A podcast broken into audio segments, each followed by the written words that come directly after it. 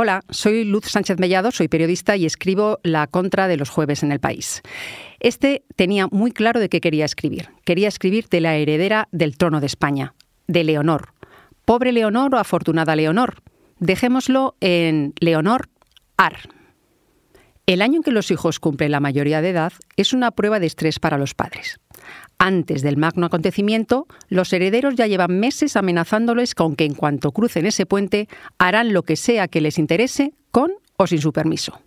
Así, desde las 0000 horas del día de autos, que esa es otra. Ahora hay que felicitarles los cumpleaños a medianoche en punto y como si se hubieran ganado el Oscar y el Nobel juntos, exigen sus derechos adquiridos.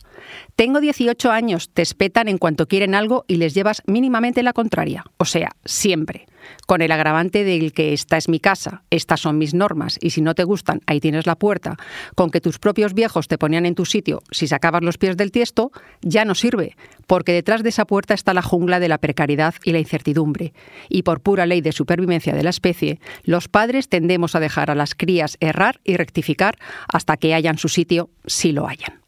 Leonor de Borbón Ortiz, heredera del trono de España, no tiene ese problema, o lo tiene doble.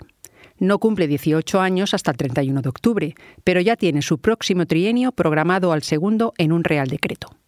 Tres años de instrucción militar por tierra, mar y aire en los tres ejércitos antes de la universidad propiamente dicha. Un planazo para algunos, un infierno para otros. El primer año se pondrá cachas y aprenderá a obedecer órdenes sin cuestionarlas. El segundo verá mundo a bordo del Juan Sebastián del Cano. El tercero aprenderá a pilotar helicópteros.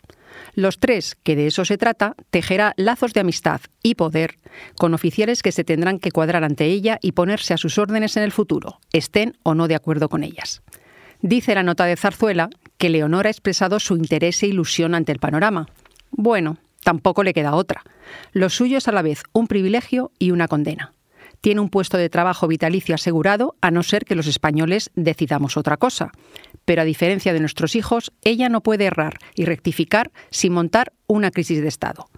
No me da pena ni envidia, ni ella, ni su padre, ni su madre, ni su hermana. La familia real no deja de ser una familia.